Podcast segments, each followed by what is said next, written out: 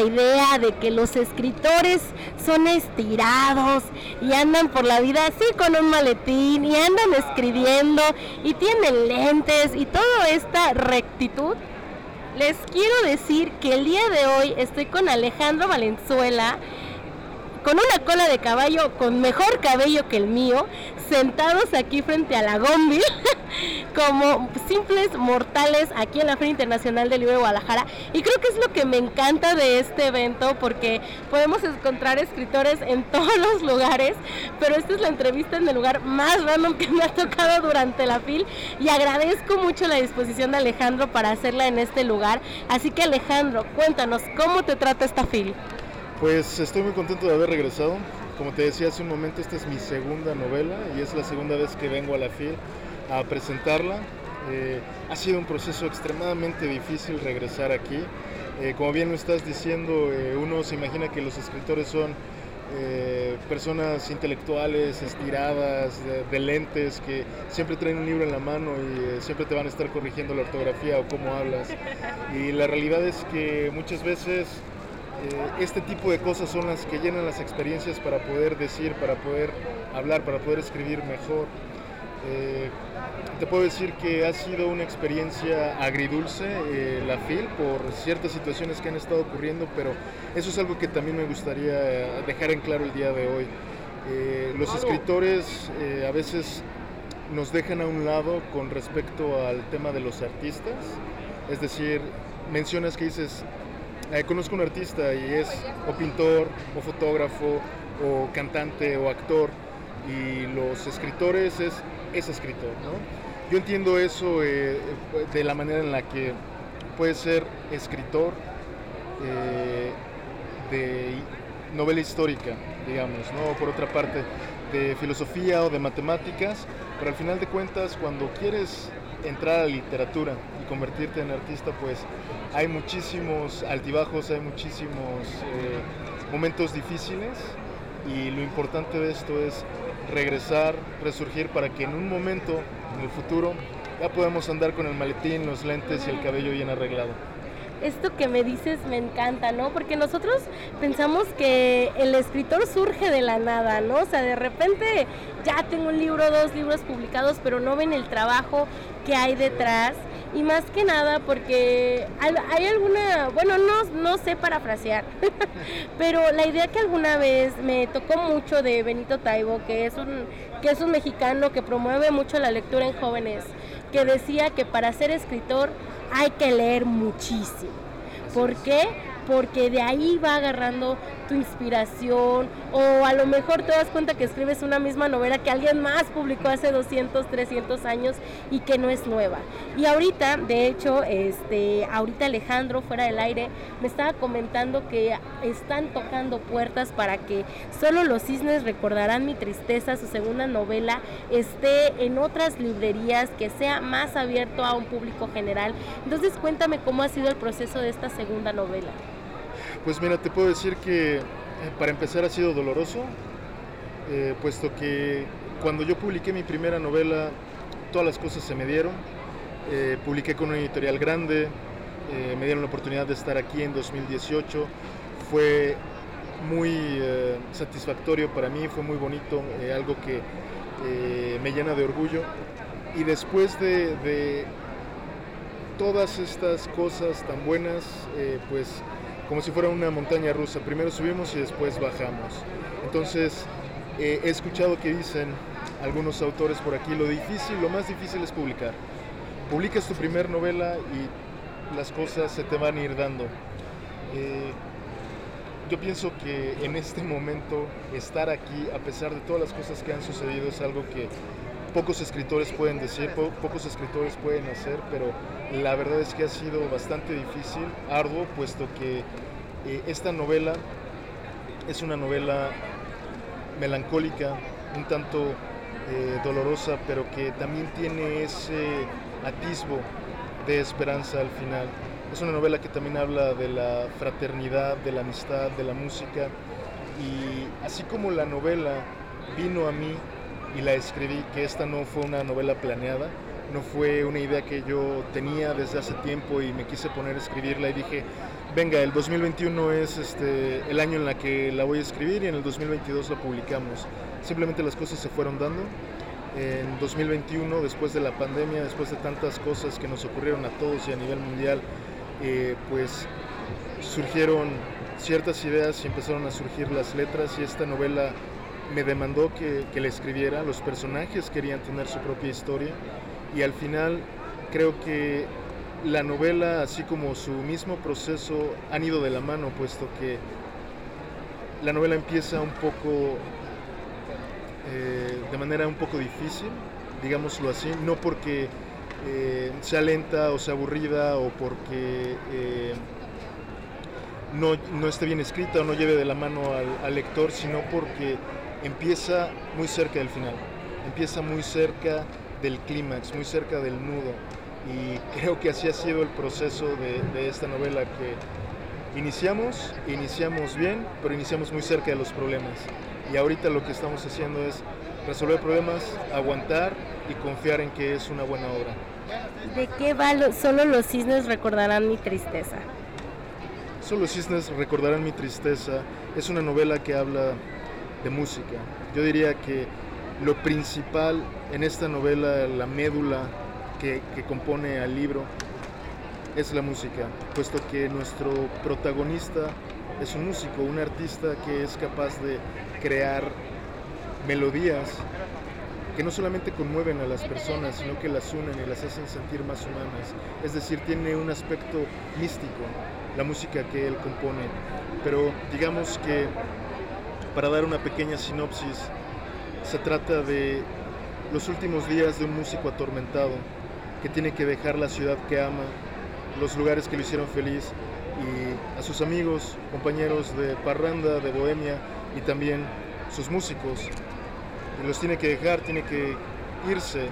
Y esto también tiene que ver con esta parte que te comentaba de la pandemia o del 2020 en el que fuimos enclaustrados de manera obligatoria eh, eh, o involuntaria.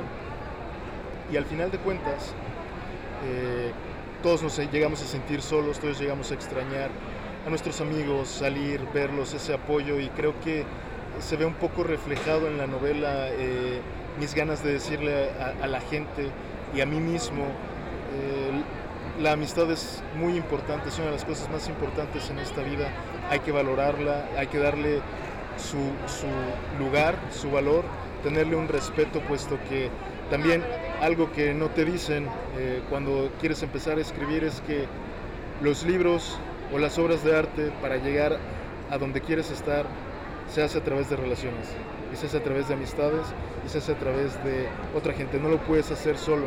Así que pienso que solo los cisnes recordarán mi tristeza. Es un libro de música, amistad, pérdida y soledad. Pero supongo que también el, el título eh, hablando de los cisnes, dices, bueno, ¿y dónde quedan los cisnes? Ah, ustedes solamente escuchan voz, pero es que no tienen idea de el trabajo tan personal que puedo percibir de, Alejandro, porque solo los cisnes recordarán mi tristeza, viene como ya bien dijiste, este, de la pandemia, y creo que todos en pandemia no solamente nos sentíamos solos, sino que también extrañábamos, o sea, y esa parte de, de extrañar algo que no es que se haya ido, sino, sino cambió cambió la forma en relación de, relacionarnos con los demás y de, cosas tan cotidianas, ¿no? Como el trabajar, como ir a la escuela, de repente todo cambió y creo que solo los cines recordarán mi tristeza, toca esta melancolía, pero no es una melancolía vieja, sino una melancolía actual. Sí, así es, así es, definitivamente lo que estás diciendo creo que conecta perfectamente con la idea que yo tenía de la novela, puesto que no es que yo haya escrito este libro de manera universal o teniendo en cuenta que lo podía tomar, eh, digamos, una persona de otra generación y, llevarse la misma experiencia que yo tenía pensada, puesto que esta es una novela que está escrita para estos tiempos y no por eso quiere decir que no pueda ser atemporal o, o ser leída por otras personas, pero esta es una novela para nuestra generación, para la generación que ha sido castigada, señalada, a la que se le han culpado de una infinidad de cosas de las que no tenemos ni responsabilidad ni culpa y que hoy en día nos estamos dando cuenta de que el mundo para el que nos prepararon ya no existe y nos damos cuenta de que estamos en una soledad colectiva y que la gran mayoría de las personas dicen, personas jóvenes, me he esforzado tanto y he dado tanto y tengo tan poco a cambio que no me parece justo, no me parece que la vida me esté dando lo que me merezco y al final de cuentas creo que así es, pero la realidad es que la vida nunca va a ser como uno quiere y uno tiene que levantarse, perseverar, cambiar eh, y el sufrimiento es parte intrínseco de la vida, así que yo creo que los jóvenes de mi generación, los millennials, van a poder conectar profundamente con esta novela, puesto que es para ellos. Esto es como una llamada a, todos ellos que se sienten solos, eh, fracasados, o que están distraídos o deprimidos y decirles, yo te entiendo, no estás solo, yo comprendo y lo que tú sientes es válido. Todo el estrés, las ansiedades y tristezas que estás pasando en estos momentos, las compartimos y las estamos viendo todos, pero de una manera egoísta. Lo que quisiera plantear con el libro, tanto con esta entrevista, es decir, digo, todos estamos en esto y tal vez deberíamos de voltear a ver un poco más al lado y no ver quién tiene más, sino quién tiene suficiente y hablando no solamente de lo económico, sino también de lo emocional. Ahorita lo que hizo Alejandro fue ponerme limón en las heridas, porque justamente los, los millennials, ¿no? A lo mejor esta generación de la que más o menos soy parte, porque nací en el 97, este... Eh, tenemos a la gente que nos escucha y que a lo mejor tienen esta edad, es que la salud mental es un tema enorme en nuestros tiempos este, y que sé que no me suena gracioso, el gatito llorando suena gracioso, pero es que sí hay un problema de ansiedad, de depresión, de ataques de pánico, de ataques de ansiedad y que realmente uno de los datos que a mí más me dio tristeza y me impresionó al mismo tiempo es que somos de las generaciones más eh, más educadas, o sea, con más, con más universidad, perdón, con más universitarios, con gente que más estudia, pero también somos de las generaciones con menos oportunidades de trabajo, con menos sueldos, con menos salarios, y es ahí donde viene la interrupción de que lo que justamente decías, ¿no? He hecho mucho para recibir tan poco. Entonces, ¿cómo podemos conectar esa parte con lo que escribes? Porque si hay una de las cosas que la literatura nos ayuda es también encontrarnos a nosotros mismos con lo que escribe, ahora sí lo que escribe el escritor, vaya la redundancia. Sí, así es. Este, todo esto de lo que estamos platicando yo creo que es algo que la gran mayoría de nosotros tenemos presente. No lo podemos eh, poner en palabras fácilmente la gran mayoría de nosotros. Entonces el trabajo del escritor es precisamente poner en palabras lo que otros no pueden decir pero sienten. Y en este caso, ¿cómo conecta con la novela o cómo conecta con mis personajes? En Solo los cisnes recordarán mi tristeza. Bueno, pues Precisamente el personaje principal es un músico, su nombre es Anen, y este músico precisamente sufre unos ataques de ansiedad extremos, pero algo, algo a un nivel terrible, y, llevándolo también a ese nivel extremo, digamos que conecta también con esta situación generacional en la que para evitar la realidad nos entregamos a los excesos y los placeres, nos entregamos a las drogas, al alcohol, al sexo eh, vacío y estéril. Y eso está presente en la novela en ese personaje. Y por otro lado, la coprotagonista de esta novela, que es una chica de nombre Lucía, es esa parte llena de esperanza que, teníamos todos nosotros con muchísimos sueños y muchísimas, eh, muchísimos anhelos. Esta chica de 22 años, recién egresada de la carrera de psicología, se quiere comer al mundo.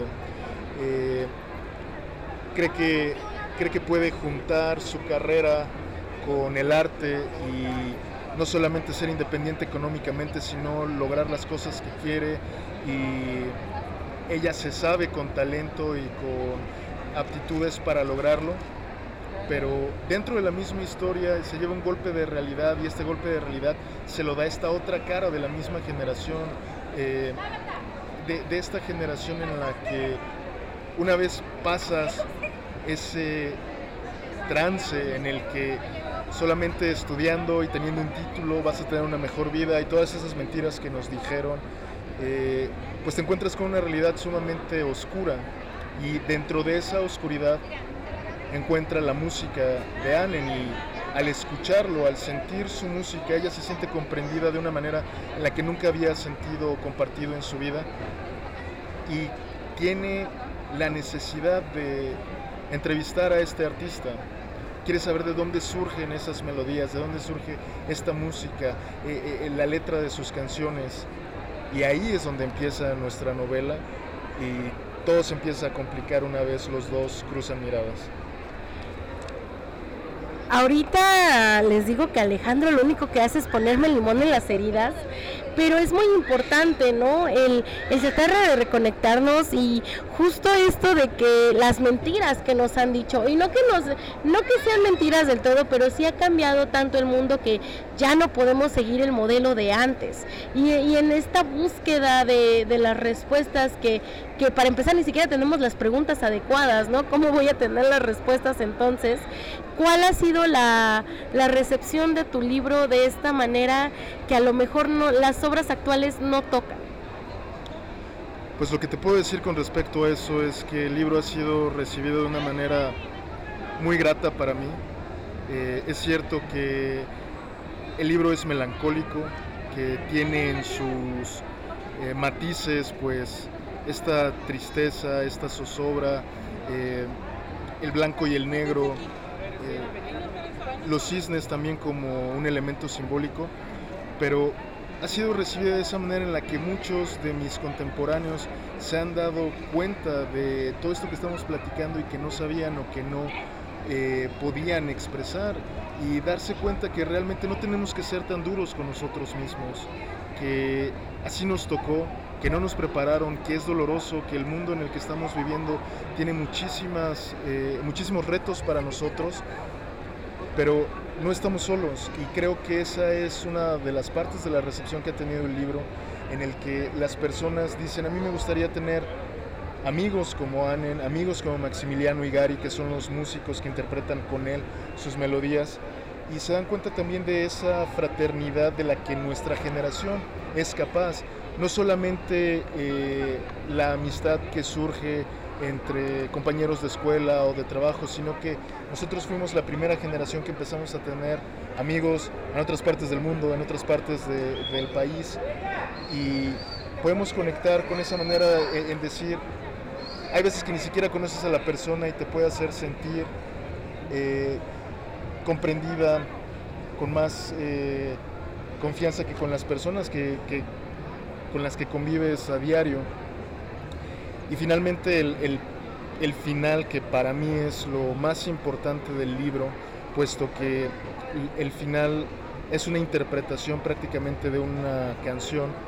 Eh, la letra de esta canción conecta con la gente, puesto que no solamente estamos en una eh, soledad colectiva, sino que nos entregamos a las redes sociales, a lo digital, a perder el tiempo en cosas intrascendentales y cuando te das cuenta de que estuviste perdiendo el tiempo o de que debiste haber hecho otras cosas es demasiado tarde. También el mensaje es ese, estamos a tiempo de revertir muchas cosas, de cambiar muchas cosas en nosotros, pero como lo comentabas hace un momento, la salud mental es sumamente importante y creo que tenemos que empezar por eso, por entender que estamos mal, no flagelarnos, no culparnos, sino perdonarnos y cambiar, continuar.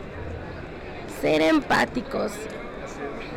Y creo que también solo los niños recordarán mi tristeza, como bien ya nos dijo Alejandro, no es un, no es un libro que, que, es, que sea una historia de amor como tal, sino también entender que no estamos solos, justamente este mensaje después de pandemia, después de de que nos dijeran en medios de comunicación, después de la pandemia, la segunda, bueno, de la pandemia de COVID, la segunda pandemia es de salud mental, ¿no?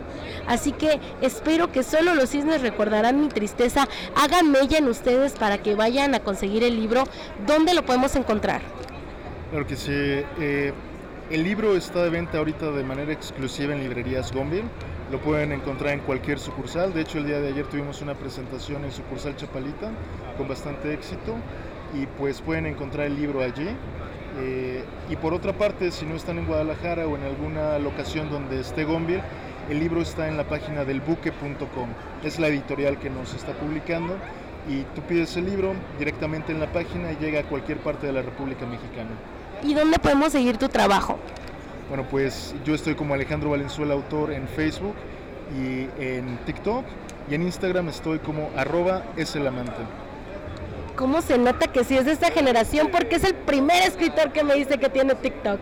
Así que muchísimas gracias por tu tiempo y espero que esta novela haga mella en esta generación que tan tristes y tan solos nos sentimos, pero que no lo estamos. Muchas gracias por tu tiempo. No, gracias a ti. Y bueno, espero que aquellos que puedan leer el libro lo disfruten y me digan qué les parece.